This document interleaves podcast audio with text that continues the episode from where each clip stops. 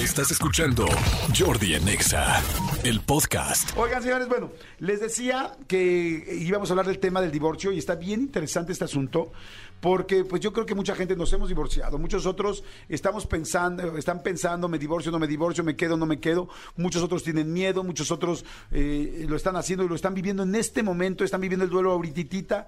Habrá gente que me esté escuchando hoy que ayer le pidieron el divorcio o que hoy está pensando en pedirlo y que la está pasando mal o que dice, ¿qué hago? y no saben qué hacer y a qué se van a enfrentar. Entonces, bueno, hay una experta que me da muchísimo gusto, que es Juno Enguido, y que ella es neuropsicóloga, psicoterapeuta, cognitivo-conductual, y más allá de eso, es mi amiga. Y eso me da mucho gusto. ¿Cómo estás, Juno? ¿Bien? Muy bien, Jordi. ¿Y tú qué tal? Bien. Aquí con mucho gusto de estar contigo. Oye, feliz de que hablemos de este tema porque sé que es un tema muy doloroso, pero es un tema muy necesario y que mucha gente, yo decía en la mañana que ya ni siquiera es la sorpresa de antes de, ay, es que ahora cuánta gente se está divorciando. Más bien ahora es como, ¿cómo? ¿Siguen casados? ¿Por? Exactamente, exactamente. Han cambiado mucho las cosas, ¿no? Totalmente. El, el, de entre el número de matrimonios que existen, ¿no? Alrededor del mundo versus los que se divorcian, pues sí, más o menos un 25-30% de las personas eh, van a tener un divorcio. Ok, es muy importante eso, cheque nada más, es como un 30% de la gente que se va a casar se va a divorciar. Y eso es de los que lo terminan haciendo, porque hay divorcios pasivos, ¿no? En la casa, donde ya ni se llevan y nada más se quedan. Exactamente, exactamente. Y pues bueno, esto también es un fenómeno social, ¿no? Porque, eh, pues acuérdate que la institución del matrimonio, pues es algo que se instauró, ¿no? En la Edad Media, ¿no? Para, eh, pues, promover, ¿no? El, el, que no hubiera hijos fuera del matrimonio y por lo tanto las riquezas no se repartieran entre eh, los, los, peyorativamente llamados bastardos, ¿no? Y obviamente en la Europa del medievo, pues se pudieran extender los territorios mediante la figura del matrimonio. Ok, mira qué interesante. Exacto, ese es, ese, es el fundamento histórico del matrimonio, ¿no? Hoy día, pues no nos casamos por eso, ¿no? Nos casamos por amor, entonces ahí hay un grave problema, ¿no? Porque las personas pues que se casaban en esta etapa, ¿no? Las abuelitas igual, ¿no? Matrimonios arreglados, eh, los papás te decían, ¿no? En la época de la revolución, con quién te vas a casar, este, para que seamos la familia, este, más poderosa, más grande. etcétera, ¿no? Eh, esas personas, ¿no? Se mantenían casadas porque eh, tenían un fin en común muy claro, ¿no? O sea, que era perpetuar la riqueza de la familia, perpetuar el apellido, perpetuar el territorio, etcétera. Y ahí había una finalidad muy clara. Pero ahora, en nuestros tiempos, ¿no? Pues nos casamos por amor. Entonces, esa es una ambigüedad eh, súper grande que a nadie le quede clara, pues sí, súper ambiguo, ¿no? O sea, casarte por amor, pues ese es un motivo que realmente no tienes un proyecto. Y la mayoría de las personas erróneamente se casan perdóname, durante la etapa del matrimonio, durante la etapa del enamoramiento, perdón, del enamoramiento, que el enamoramiento pues es un eh, proceso bioquímico que a lo mucho te va a durar tres años, así ya te echaste un super enamoramiento, te duró tres años como máximo. Entonces después de los tres años es en donde tú comienzas a observar realmente a la persona con la que te casaste y entonces le empiezas a ver los defectos, los hábitos, lo que no te gusta, la parte de la personalidad con la que no te gusta convivir, ¿no? Se empieza a hacer quizá monótono, dejas de innovar, ¿no? A lo mejor eh, la rutina, ¿no? Hoy día pues la vida de los que vivimos en la Ciudad de México o en otros lugares de, de, este país o del mundo, pues a veces suele ser una rutina ya muy estructurada que genera aburrimiento. Sí, claro. Aburrimiento, ¿no? Este, y es pues, normal, ¿no? Esto es algo que es lo que normalmente pasa en un matrimonio, para toda la gente que está escuchando. Pasa, exacto. Y pues bueno, después puede haber otros problemas, ¿no? Que acentúan, ¿no? La falta de confianza, ¿no? La pérdida del interés de uno mismo, ¿no? Por ejemplo, pues, no sé si has visto, ¿no? Muchas, muchos, eh, muchas personas se quejan, ¿no? De que su pareja se descuidó, ¿no? O sea, era súper guapo el día de la boda y súper guapa, ¿no? Y al poco tiempo, pues ya subió 20 kilos y este ya no se arregla, ya no se saca partido, o sea, ya no hay esa emoción de que el otro te vea en tus mejores, eh, Sí, en tus en tu mejores mejor- momentos, Ajá. ¿no? Con tu mejor aspecto. Entonces también eso va mermando la, la relación, ¿no? La toxicidad que puede haber en una relación, ¿no? Que ese término ahora lo traemos como muy eh, en boga. Sí, muy- muy ¿no? presente. Pero pues son conductas, ¿no? Que lastiman tanto a la otra persona como a la relación, ¿no? Ejemplo, ahora, pues mándame tu ubicación, ¿no? Este, ¿dónde estás? ¿Por qué te estás tardando? Este, pero ¿por, ¿Por qué te no vestiste contestas? así? ¿Por qué no contestas? Ajá. Es que O- tú me tienes revés, que contestar. ¿Por qué no me mandas mensajes? ¿Por qué nunca me pelas? Exactamente. ¿Por qué este, Como- ya antes, antes estabas pendiente de mí, ahora ya no estás pendiente? Exactamente, como si el habernos casado, ¿no? Hubiera sido a lo mejor un contrato de eh, traer un, un guardia al lado, ¿no? O un espía este cibernético, ¿no? Con el teléfono. Entonces, todo eso, también la pérdida de la confianza. Hasta ahí, pero te voy a interrumpir un segundo. Eh, toda la gente, toda la gente que nos está escuchando, seguramente hay mucha gente que ya ahorita está sintiendo que tiene esto o que ha pasado por esto. Porque ahorita Juno nos va a platicar cuáles son las dos tipos de líneas que vemos cuando uno se divorcia y, cómo pasar y sacar adelante el duelo. Entonces, seguramente muchos también pueden mandar preguntas. Ellas saben que al 5584 11 1407 pueden ir mandando preguntas. Entonces, llega un momento donde ya las cosas están mal, ¿no? Exactamente, y pues ahí eh, hay que decirle al público que la mayoría de las personas, si no es que todas, se concentran en ya nos vamos a divorciar, vamos a entrarle a lo legal, vamos con los abogados, este, vamos a repartirnos lo que tengamos y bye, ¿no? Nuestras tierras. Nuestras- el terruño. el- el feudo. El feudo. Vamos a repartirnos el, El feudo, que está hipotecado. El feudo y mide 80 hipotecado. metros cuadrados. Pero vamos a repartirnos el feudo. Exactamente, ¿no? Vamos a repartirnos el feudo y además vamos a repartirnoslo con mucho enojo en medio, ¿no? Uf, Porque sí. es así como se dan las cosas, ¿no? Los abogados y los eh, psicoterapeutas lidiamos con eh, el momento más álgido, ¿no? En donde las emociones están arriba, o sea, el... el el odio puede ser el enojo, la envidia, ¿no? La, la Sí, sí, sí. codicia, o sea, todo eso que es muy negativo, que no quiere decir que sea malo, porque son emociones humanas y que se están detonando a partir, pues, de un conflicto entre dos personas o dentro de una familia, ¿no? Pero eso es un grave error, ¿no? Y es a donde todo el mundo va primero, a tocar la ventanilla del abogado, ¿no? Que obviamente la van a tener que ir a tocar si es que ya toman la Pero decisión no sería la de la idea no, no sería es colocar lo la primera. ideal, no, no es la primera ventanilla. La primera ventanilla es eh, el divorcio emocional, ¿no? O sea, y eso lo vas a concluir cuando tú entres, ya sea en un proceso individual. Lo recomendable es que si ya tenemos eh, conflictos de pareja, pues vayamos a una terapia de pareja primero, porque la terapia de pareja no solamente es para llegar a la reconciliación de esa pareja o esa posible reconciliación o establecer nuevos acuerdos, también es para disolver la relación si es que ya no hay punto de, de encuentro, eh, disolverla de la mejor manera posible. Fíjense qué punto tan importante. O sea, mucha gente dice, es que ya no tenemos nada que arreglar, es que yo ya no quiero estar con esta persona, es que yo, ¿para qué voy a una terapia de pareja si nunca me han funcionado o no creído? O, o sí creo, pero no quiero estar con esta persona. No, es que es... Entonces, para terminar bien, para tener los mejores términos, para bajarle ese nivel de emotividad y de enojo, porque imagínense, repartirse cosas, hablar de hijos, lastimar hijos, este, o lastimar familiares, o lastimarte a ti, con el momento más enojado de tu vida. Acuérdense que el tiempo siempre da perspectiva. Y cuando pasan dos años, se los dice una persona divorciada, cuando pasan dos o tres años, ya dices, bueno, quizá me enojé demasiado ese día, quizá tal, pues claro, porque eres ser humano. y- y Quizá la haberme entraña, peleado por el sartén de teflón, pues no valía la pena, ¿no? Ajá. Entonces, Entonces, la primera ventanilla es tratar de ir a- Exacto, a, a trabajar un- emocionalmente. Con un terapeuta de pareja y un terapeuta individual. Por ejemplo, yo recibo pacientes que a veces la primera ventanilla que tocan es la mía. O sea, yo vengo, yo soy, eh, por ejemplo, ¿no? El- el- la pareja masculina y quiero, ¿no? No puedo divorciarme, ya sé que no estoy ahí, ya sé que no quiero estar ahí, ya sé que me siento mal, pero no puedo. Ok, vamos a revisar qué te está llevando a no poder salirte de ahí, ¿no? Inclusive funciona para poder tomar la decisión, porque sé que hay mucha gente que tiene la duda.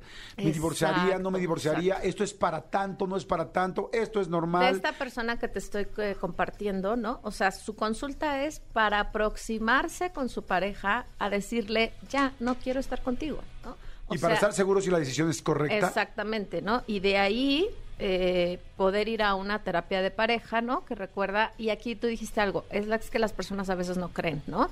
Nosotros siempre decimos, no es un asunto de fe, ¿no? O sea, vas a ir con un eh, personal de salud mental que sabe del tema, que conoce del tema y que te va a apoyar para que tú puedas tomar una decisión asertiva, una decisión saludable, una eh, decisión informada, una decisión que te haga sentirte bien independientemente del proceso complejo, porque si es complejo que vas a enfrentar. O sea, no es que vayas a ir brincando con el abogado de felicidad, no, pero que vivas tus emociones acorde a lo que está sucediendo y que estés en, el- en- en equilibrio, ¿no? Porque eso es lo que, lo que buscamos. ¿Qué va a pasar emocionalmente cuando uno se divorcia?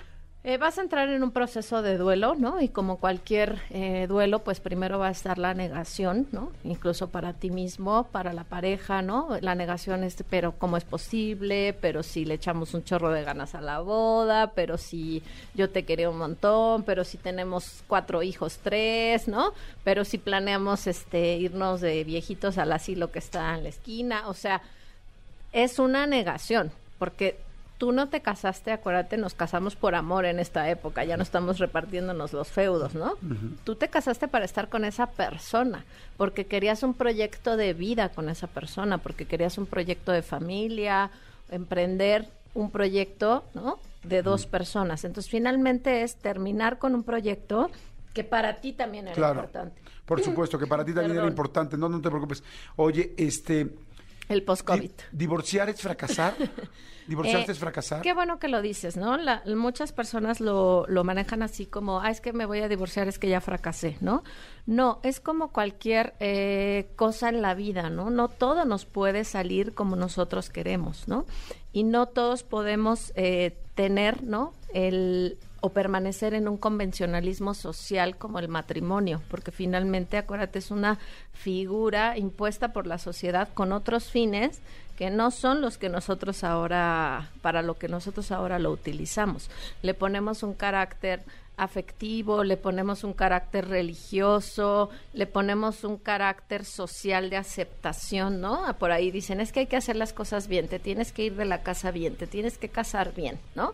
Cuando a lo mejor para esa persona funcionaba mejor vivir en una pareja en unión libre, ¿no? O sea, a veces también las personas se casan por presión de la familia, por convencionalismo social, por aceptación del otro, por el que dirán, por el vestido blanco, ¿no? Por, Por la, fiesta padrísima, ¿no? Por ver foquitos este amarillos encendidos por todos lados. O sea, realmente ahí hay toda una cuestión fantasiosa por la que muchas personas se, se casan, ¿no? O sea, hay, hay quien en el consultorio me ha dicho, pues es que yo el día que me casé, este, pensé en no ir, ¿no? O sea, pero como ya teníamos todo pagado, pues qué oso decirle a todos los invitados que ya no, que ya no nos íbamos a casar, Claro, ¿no? Entonces, o sea, imagínate que esa persona entró a un matrimonio estando insegura y además con la vergüenza de cancelarlo por la presión social. Y sería mucho mejor agarrar el toro por los cuernos, por, aunque sea todo el dolor, es mejor un dolor fuerte que 10 años de dolores Exacto, con ahí es medio. dolor, vergüenza, inseguridad, ¿no? Todas esas emociones estaban ahí previas, pero decidió casarse porque, pues, qué oso. Hay mucha gente que está mandando mensajes, pero mucha, mucha. Dice, hola Jordi, tengo 20 años de casada, van dos veces que le he pedido el divorcio a mi esposo, pero él me dice que va a cambiar y en el aspecto de la monotonía y la sobreprotección hacia mí y a mis hijos, es muy protector, hasta asfixiada me siento. Y él me dice que no lo deje porque sin mí no podrá seguir adelante. Yo lo quiero y lo amo de cierta manera, pero ya no quiero estar con él. Le dije que fuéramos a terapia de pareja para ver si en realidad seguimos adelante o estaremos mejor separados. Lucía, ¿qué le podrías decir? Ah, pues perfectamente Lucía lo está elaborando, ¿no? Ya está invitando a, a- a su pareja actual a ir a un proceso de terapia. Ahora, por lo que ella comenta, pues pareciera que también se tiene que atender individualmente su esposo, ¿no? Al, al decir esto de, es que no puedo vivir sin ti, es que yo no voy a poder seguir, es que, ¿no? Ahí hay una, pareciera, ¿no? Como una codependencia, ¿no? En donde él está siendo codependiente emocionalmente de ella y él está generando unas creencias emocionales eh, irracionales, el del sentir que su vida gira en torno a otra persona. Entonces, con eso, pues claro que se le puede apoyar para romper esa, esa, eh, ese nudo cognitivo que traen, ¿no? Dice, hola Jordi, buenos días. ¿Podrías preguntarle, por favor, a la doctora Yunuen yo, si yo antes me quería casar y ella no quiso, y ahora ella se quiere casar, pero yo ya no quiero, ¿qué puedo hacer para que me vuelvan a dar esas ganas o esa emoción de casarme? Bueno, pues ahí para que te den ganas de casarte, pues poco podemos hacer, más bien es revisarlo a él, ¿no? qué es lo que le está pasando, qué es lo que está pensando, qué es lo que está sintiendo, ¿no? Eh, pensamiento, emoción y conducta de el por qué estamos eh, ante una duda, ¿no? O sea, él ya quiso, él, él ya quiso casarse, ella no, no aceptó, pero ahora él no desea hacerlo, ¿no? Hay que revisar cuáles son sus motivos para no hacerlo, ¿no? Oye, hace rato me decías em, que bueno, es un duelo, ¿no? Que primero empieza con la negación. La negación, después, pues la tristeza, ¿no? O sea, sí te va, sí te va a dar eh, tristeza, pero al tiempo enojo. O sea, estás triste, pero a la vez enojado, ¿no? Y ese enojo, ¿no? En la escala de, de digamos, de las emociones. y yo, él ya divorciado de Richter. Ándale, exacto similar, haz de cuenta, es una escala subjetiva que yo utilizo en donde ayudo como a medir tu enojo, ¿no? Donde cero es nada, estoy enojado, diez es lo máximo, cuánto enojo siento. Y en cada una de esas etapas el enojo tiene un nombre diferente. ¿Por qué? Porque no es lo mismo estar molesto, ¿no? Disgustado, a estar enojado, a estar ¿no? Disfórico, que es el nombre técnico que nosotros utilizamos para decir encabronado. Ok. ¿Disfórico es encabronado? Disfórico. Qué bonito. ¿no? Y ando súper disfórico. Furioso, ¿no? O sea, la gente en el divorcio, en juzgados, llega a estar furiosa, ¿no? Ha pasado armas en medio de un proceso, en un juzgado, o sea, cosas Bueno, lo acabamos de ver ahorita en lo, que pasó en el Suntory del señor que mató a su ex esposa, ¿no? Exactamente. No, y se iban a divorciar. Ah, sí, a su esposa. exactamente. A su esposa ahí en el Suntory, bueno, fueron noticias que todo el mundo ubicó. estamos conectados no con el enojo, con la furia. Y la furia es una emoción irracional que te va a hacer, ¿no? Te va a llevar a hacer actos que primero van a ir en tu contra y además van a ser altamente destructivos, como esto que estás citando, ¿no? Entonces, en terapia, ¿a qué te ayudamos? Que eso se convierta en una molestia, en un disgusto, en una tristeza, sí, pero no en una depresión, no en una furia, no en algo en donde vas a destruirte a ti o a los otros. Ok. Oye, por ejemplo, hay mucha gente que no se quiere divorciar por los hijos. Exacto. O sea, que les preocupa mucho eso. Esta eh, yo, por ejemplo, yo fui un hijo que toda la vida le supliqué a mis papás que no se divorciaran. Mis papás siempre se estuvieron peleando, siempre, nunca se divorciaron. Eh, digo, legalmente, porque personalmente pues, estaban más que separados, ¿no? Pero este, pero yo recuerdo inclusive rogando y llorándole a mi papá y a mi mamá de que no, que no te vayas, por favor. Hoy digo, qué lástima porque los presioné muchísimo y quizá ellos no tienen las herramientas para decir basta. O sea, y la verdad sufrí mucho más. ¿Qué le podrías decir a los papás quizá que, en, hacen esto? En el caso que nos compartes, Jordi, eh, quizá eh, quienes no tuvieron las herramientas para, ¿no? Eh, que tú no lo vivieras como un abandono, ¿no? Porque ahí tú lo estabas viviendo como si el papá que se fuera de la casa te fuera a abandonar.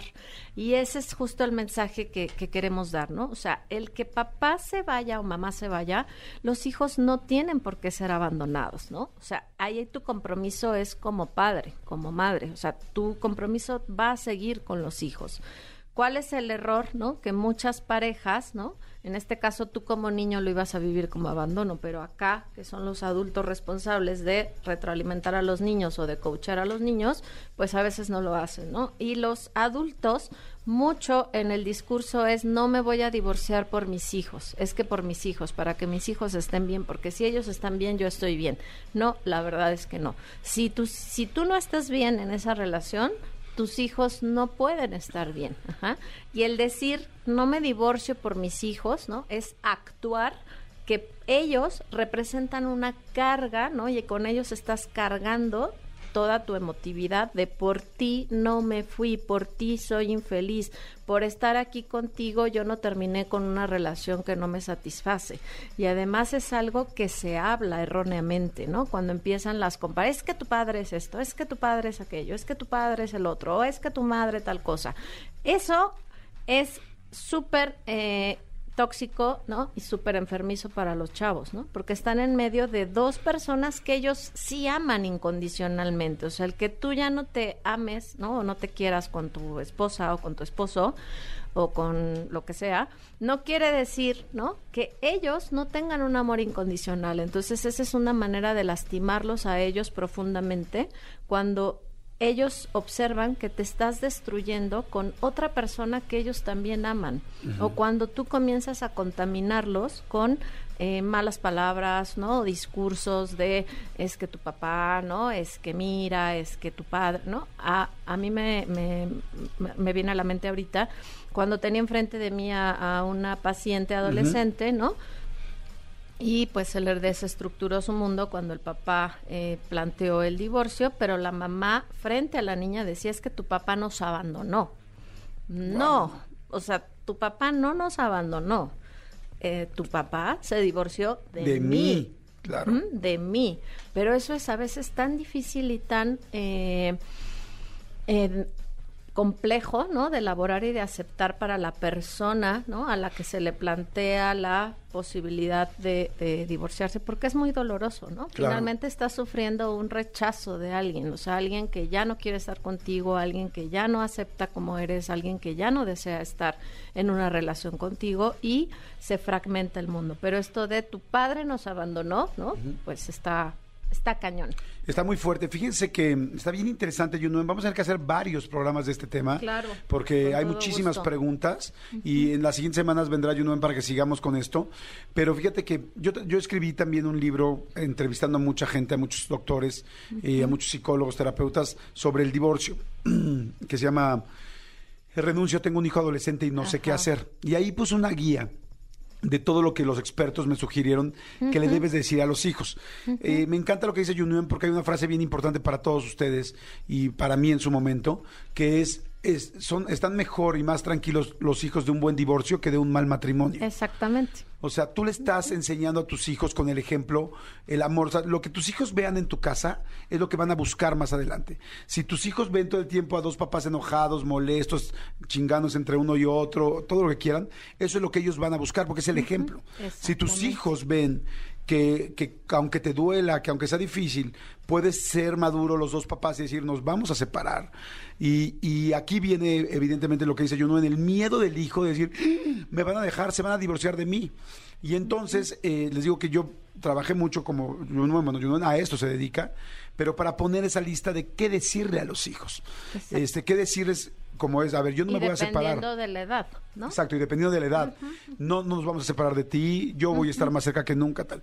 Este, esto no es tu culpa, no es culpa de los niños, no importa si te peleaste con ellos, no importa si el último pleito grande de la casa surgió a partir de que uno reprobó, o sea, esto no tiene nada que ver con ustedes. Hay un libro increíble que yo siempre lo recomiendo en mi consulta que se llama ¿Qué pasará conmigo si mis padres se divorcian? Ay, qué bueno. Es súper difícil de conseguir, pero es buenísimo, ¿no? Lo pueden conseguir ahora mucho más fácil en las plataformas. Ajá. ¿Qué pasará buenísimo. ¿Qué pasará conmigo si mis padres se divorcian? Es un libro como incluso didáctico que yo primero eh, le pido a los padres que lo lean ellos, ¿no?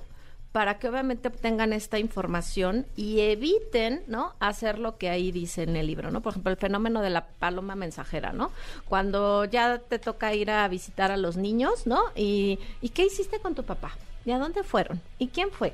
¿Y qué comiste? ¿Y quién estaba? O sea, ¿no? El interrogatorio. ¿Y su novia es linda? ajá, y está bonita, está gorda, ¿no? Entonces, todo eso es o sea, el niño no es una paloma mensajera, ¿no? O sea, ¿cómo te fue? Y si el niño te quiere compartir, ah, qué padre, ¿no? Pero neutral, ¿no? Entonces, ahí viene como muy, muy ilustrativo cómo hacerlo. Y después de que tú lo hayas trabajado como adulto, entonces ya lo trabajas con un niño, sobre todo cuando son chiquitos, porque incluso trae como, eh, por ejemplo, la figura de cómo se rompe la foto de la boda, ¿no? O sea, para un lado y para el otro, pero mira, vamos a estar en una casa, pero tú vas a estar, ahora me vas a poder ir a visitar, o yo voy a venir por ti, vamos a hacer, o sea, todo esto que implica un proceso de cambio, que por ser un cambio es algo complejo, pero que no significa que lo tengamos que vivir de manera caótica, y vuelvo a repetir, en la furia, que es lo más eh, enfermizo que podemos hacer todos hacia con nosotros mismos y hacia los demás. Yo les puedo decir en mi experiencia personal, ya para terminar este, esta primera parte del tema, que yo me convertí en mejor papá cuando me divorcié. O sea, yo soy un papá más presente y más cercano con mis hijos cuando me divorcié. ¿Por qué? Porque tenía tan claro que no quería que mis hijos se sintieran abandonados de ninguna manera, que iba a estar más presente de lo que estaba cuando vivía con ellos. Eh, y les voy a contar rápido nada más un, un, un ejemplo de lo que me pasó. Cuando yo me divorcié, hablamos mi ex esposa y yo con mis hijos, que claro que es una plática muy dura y muy difícil, pero fuimos muy claros, la planeamos, hablamos, escribimos lo que íbamos a decir para poder decírselos bien y este y posteriormente se los dijimos ambos juntos al mismo tiempo Exacto. en un lugar este en la casa en algo no tan formal para no hacer todavía más grande el momento y más duro. Y este, y yo les dije eso, ¿no? No es su culpa, también ella le dijo no es su culpa, y yo, aunque ya no voy a vivir aquí, nosotros vamos a estar igual de cerca que siempre. Y este, yo sabía en mi cabeza, yo no sabía en mi cabeza que iba a estar todavía más cerca. Y este, y en eso, a las dos o tres semanas de que pasó esto, que yo me salí de mi casa, que sí es muy duro y algún día platicaremos de todo eso, resulta que había un festival de mi hijo un día. Entonces dije, ah, perfecto, tal día es tal festival. Eh, normalmente no falto a ningún festival, pero en ese momento menos fácil iba a ser que, Claro. o sea, me- menos iba a faltar. Resulta que ese día me doy cuenta que yo tenía una conferencia muy grande, eh, eh, una conducción gigantesca que me habían contratado un año atrás con el Banco Santander. Y era gigantesca, era con toda su plantilla, eran cuatro mil personas y yo iba a conducir. Y entonces agarro y me doy cuenta, estaba yo muy abrumado por todo lo que estaba pasando, me doy cuenta una tarde antes. Y entonces dije, no puedo, no puedo faltar a lo de mi hijo, no voy a faltar a lo de mi hijo. Y entonces yo hablo con la gente que me contrató, porque había un intermediario, y este intermediario me dice, amigo, es que no puedes faltar, porque si no, evidentemente, pues legalmente Santander no va a hacer nada, pero yo como intermediario te tengo que demandar. Claro. Y entonces digo, ¿qué hago? O sea, mañana es mi hijo, es muy importante para mí porque le acabo de prometer en este momento esto. Totalmente. Y no quiero dejárselo de cumplir, ¿no? Y entonces, literal, una noche antes, hablé con la gente de Santander, hablé con la gente de, todos se portaban lindísimos, hablé con la gente de la agencia, hicimos una conferencia y les dije, por favor, ayúdenme. Estoy en esta situación, me acabo de divorciar, no quiero fallarle a mi hijo. Claro. Y entonces me dijeron sí, y le dije, pero ¿cómo te vamos a ayudar? Le dije, porque siempre yo he aprendido en la vida que cuando tienes un problema hay que hablar para exponer el problema y darles la solución. Exactamente. Si no, nada más vas a hablar para com- complicárselos, ¿no? Y yo le dije, déjenme por favor hablar con alguien que ustedes se sientan cómodos, yo le voy a pagar, aunque me cobre más. Ustedes me van a pagar a mí, yo le voy a pagar, no me importa que me cobre más y perder, pero quiero ir a lo de mi hijo. ¿Están de acuerdo? Sí, me dicen, ¿como, como quién sería? Y le dije, pues me llevo muy bien con Adal Ramones, con Adrián Uribe o con Omar Chaparro. Lo- ¿Alguno de ellos les funcionaría para cubrirme? Claro. Sí, cualquiera de los tres lo haría muy bien. Perfecto. Le hablo a Adal, Adal no podía. Le hablo a Adrián, Adrián estaba fuera de México. Le hablo a Omar y Omar estaba llegando a México. Le digo, amigo, por favor, te lo suplico, ayúdame. Ayúdame a ir a conducir esto. Ya le explico todo el asunto. Y me dice Omar, este amigo, hijo, después que tengo esto, tal, tal, tendría que mover. Le digo, te lo suplico, por favor. Y me dice, sí. Y le dije, amigo, a mí me pagaron esto, yo te lo pago completito y si quieres y me cobras más, feliz, pero por favor ayúdame. Me dijo, claro que sí, amigo, yo te ayudo encantado, no te, no te preocupes por lo del dinero, o sea, está bien así, o sea, evidentemente sí le iba a pagar Claro. todo lo que yo le iba a dar. Pero tú hiciste lo que para ti en ese momento Y era entonces- de un peso emocional. Claro, a las 11, 12 de la noche me dijo, sí, sí puedo, yo les hablo a la gente de la agencia y a Santander, les digo, oigan, sí, perfecto. Y al otro día, llega el día, hagan de cuenta que eh, la conducción era a las 10 de la mañana y el evento de mi hijo empezaba creo que a las 9. Yo dije, pues evidentemente, ves que si bailan ahora hasta ahora, que si bailan hasta las 12, Exacto. nunca sabes. Llegué, le cumplí, mi hijo me vio ahí, estuve ahí con él, lo fui a felicitar, tal, tal. Él no supo nada de esto, evidentemente, Obviamente. ¿no? Y bueno, ahorita este- se está enterando. Quizás sí.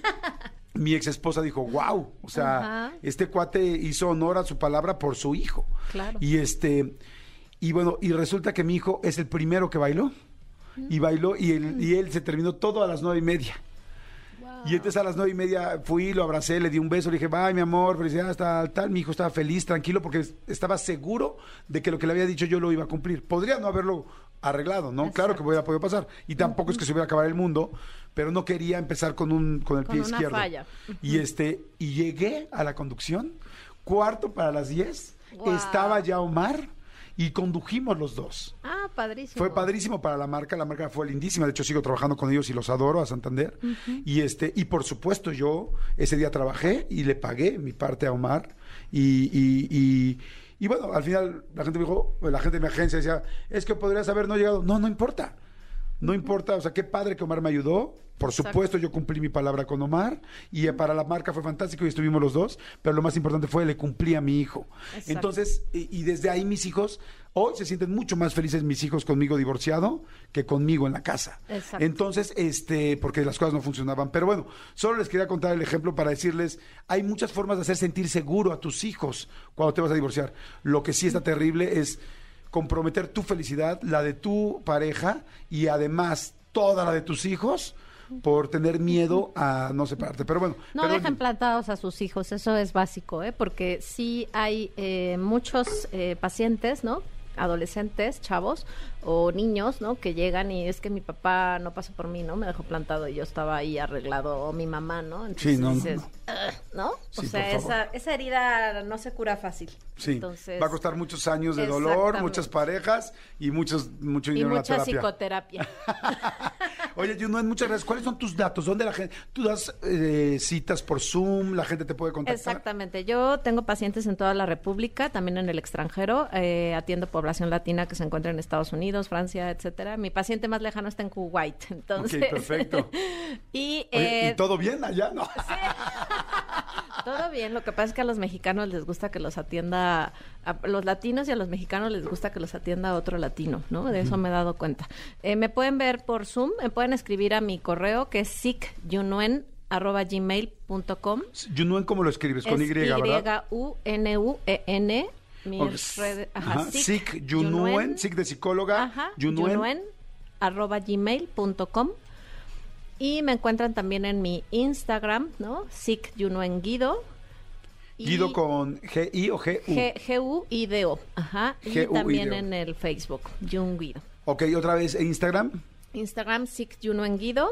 Y en Facebook, Junuen Guido. Perfecto, Jun ahí estamos. Gracias, Junuen. Muchas, muchas gracias. Señores, espero que les haya funcionado. Mujeres, hombres, todos. Les mando muchos saludos y buena vibra. Y este y está bien interesante y prometo hacer por lo menos dos o tres veces más este mismo tema con la especialista Junuen. Estás escuchando Jordi en Exa, el podcast.